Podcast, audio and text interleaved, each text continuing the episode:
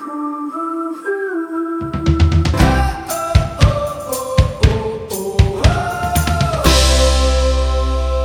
tal? Hola a todos y a todas. Hoy estamos de nuevo en las oficinas de Total Energies en, en Oviedo, donde vamos a grabar un nuevo eh, episodio del podcast del Camino de las Energías.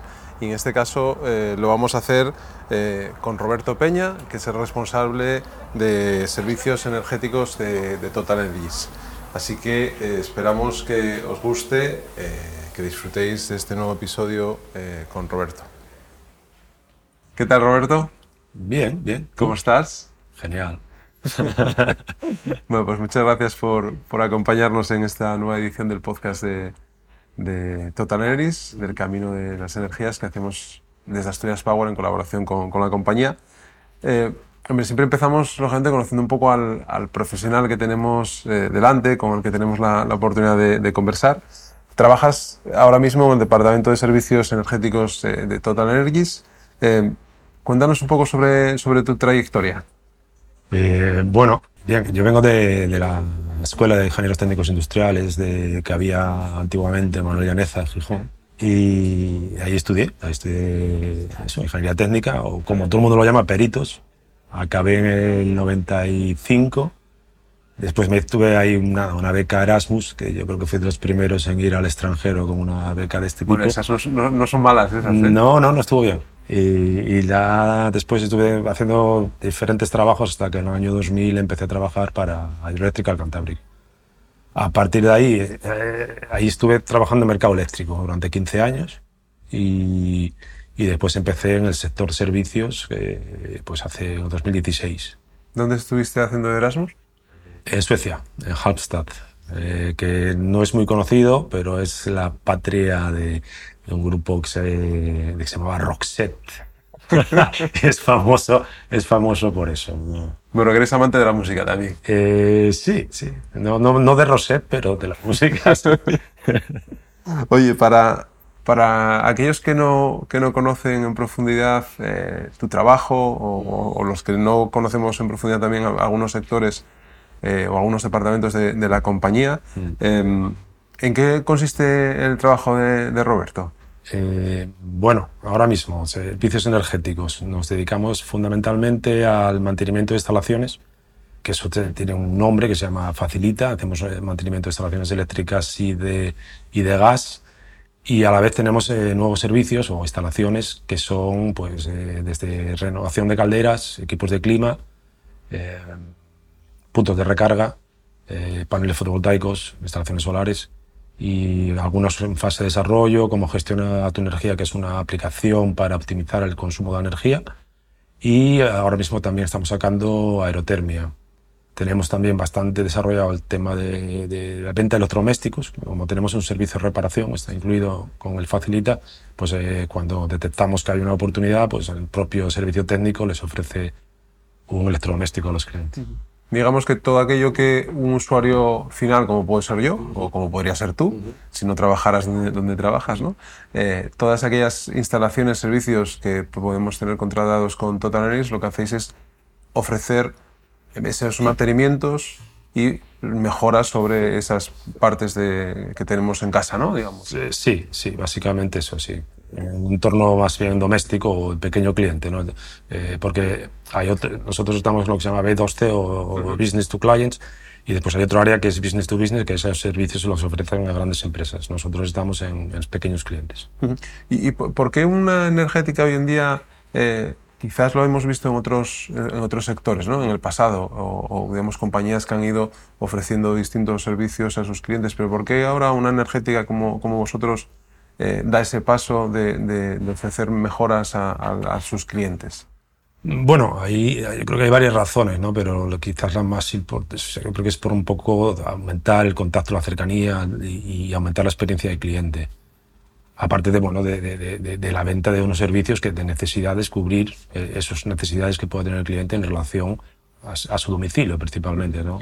Y en tu experiencia, digamos, es- ese plus que, dais como compañía, al final sería más sencillo vender electricidad y gas, ¿no? que es vuestro, vuestro digamos, negocio principal, pero sin embargo, eh, ¿vosotros qué percibís en, en esa relación con el cliente? ¿Lo veis como, percibís como un, algo positivo? yo, yo, creo que, yo, creo que, es positivo porque yo creo que hay que se, que hay que se establece un poco más, una cercanía más con el cliente, que no es solo la venta de un suministro, que es un poco, puede ser un poco frío, ¿no? La, y, bueno, estamos en un sector que, que, es complicado desde el punto de vista de, de publicidad, etcétera. Entonces, yo creo que esa cercanía que, que, podemos establecer con el cliente dándole otros servicios que nos hace aumentar ese, esa, esa, vinculación con el cliente. Sí, yo, yo, creo que hoy en día las compañías, la gente tienden a, a, ir hacia ahí, ¿no? Es decir, al final, si tú eres un mero, digamos, transmisor de un producto de un sitio a otro y, y simplemente le mandas una factura al cliente final, la gente es lo que tú dices, ¿no? Hay una frialdad y en ese sentido el hecho de que vosotros podáis ofrecer otro tipo de asesoramiento, lo que decías antes de la aplicación, ¿no? lógicamente avanzar tecnológicamente hacia, hacia esos servicios al cliente, yo creo que siempre es eh, eh, positivo y entiendo que así lo, lo, lo intentáis trabajar. ¿no? Eh, al final, eh, desde tu, tu, rol ahora, ¿cuál es el servicio más conocido que, que, tenéis o el que más éxito puede tener dentro de vuestros clientes? Bueno, ahora mismo yo creo que los que más digo por, por número, ¿no? por, por volumen, son la, la, renovación de calderas. Cuando una caldera, cuando detectamos que una caldera no tiene reparación o que la reparación eh, no le compensa al cliente, pues la, hacemos la solución que es la, sustitución de la caldera por nuestras empresas, que, tenemos unas empresas que, lo realizan. ¿no? Y ahora mismo está tirando mucho también el, punto de recarga para vehículo eléctrico.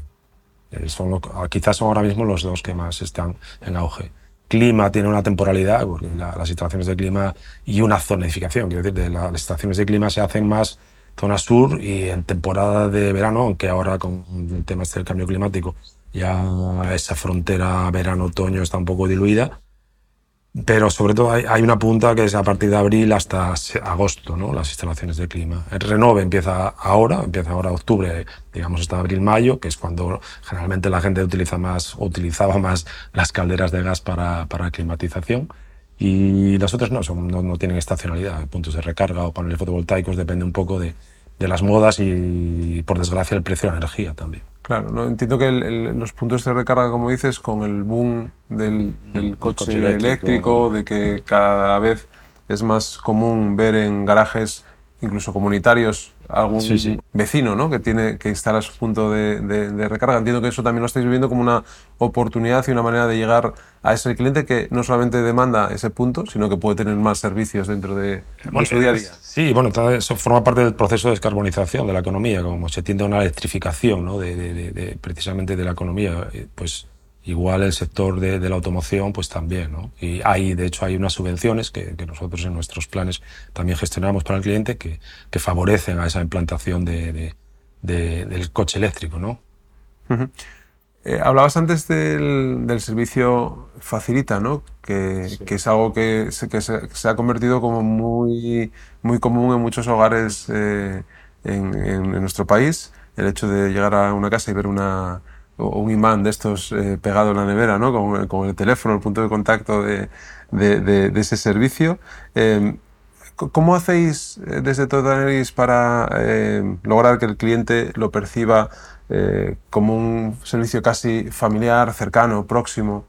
Llevamos ya muchos años ¿no? trabajando, trabajando esto. ¿no? Entonces, desde, pues, por una parte, tenemos ¿qué, hacemos? Tenemos buenos profesionales que, intentamos mejorar con, con, formación continua, por una parte, y después eh, pues una serie de procedimientos y de forma que la estancia del cliente no, no, sea, no sea un mero trámite, ¿no? sino que durante esa estancia nosotros pongamos más foco también un poco en las necesidades que, puedas, que pueda tener ¿no? el cliente. Y, es, y que eso sea desde un punto de vista de confianza. ¿no? Quiere decir que, que no nos intuyan o nos perciban como alguien agresivo que va a su casa a, a hacer negocio, sino como alguien que puede ayudarle a solucionar pues, algunos problemas que puedan surgir. Tanto a nivel de mantenimiento como a nivel de eso, de pues, es un electrodoméstico que se, de, que se estropea y que le, lo solucionas a un precio razonable, eh, la, la, recogida de uno y la puesta de, de uno nuevo. ¿no? Y, en este sentido, ¿qué contraprestaciones son las más eh, utilizadas por, por, vuestros clientes? Yo creo que el, el, servicio de mantenimiento de gas, por, el tema de que hay una normativa de, obligatoria, de, de, obligado cumplimiento, tanto para la revisión de calderas cada dos años como la revisión de la instalación, en nuestro servicio está incluido. Entonces no, ya te, te, quita, te quita esas, te da esa tranquilidad. ¿no? Nuestros, nuestros instaladores realizan tanto una como la otra y está incluido en la, en la tarifa que, que, que, supone un ahorro. El servicio de mantenimiento de calderas yo creo que es el, el hoy por hoy el, el servicio que, que, mejor funciona, ¿no? el que mejor percepción tiene por parte de, los clientes. Y servicios como, como este facilita, digamos, son servicios que eh, se pueden contratar de manera individualizada fuera de lo que es el contrato marco que puede tener un cliente de, de luz y gas? O... Sí, sí eh, actualmente se pueden contratar eh, independientemente de los suministros, tú puedes tener los suministros con una otra comercializadora y puedes contratar el servicio de, de, de mantenimiento con nosotros. Y un poco, aunque lo has hablado, yo creo, o has mencionado eh, los servicios anteriormente, eh, por, por, recopilar un poco, ¿qué, qué otros servicios eh, estáis ofreciendo? Eh, ¿Tenéis dentro de vuestro, de vuestro catálogo? ¿Y por qué creéis que es necesario ofrecerlos al, al cliente?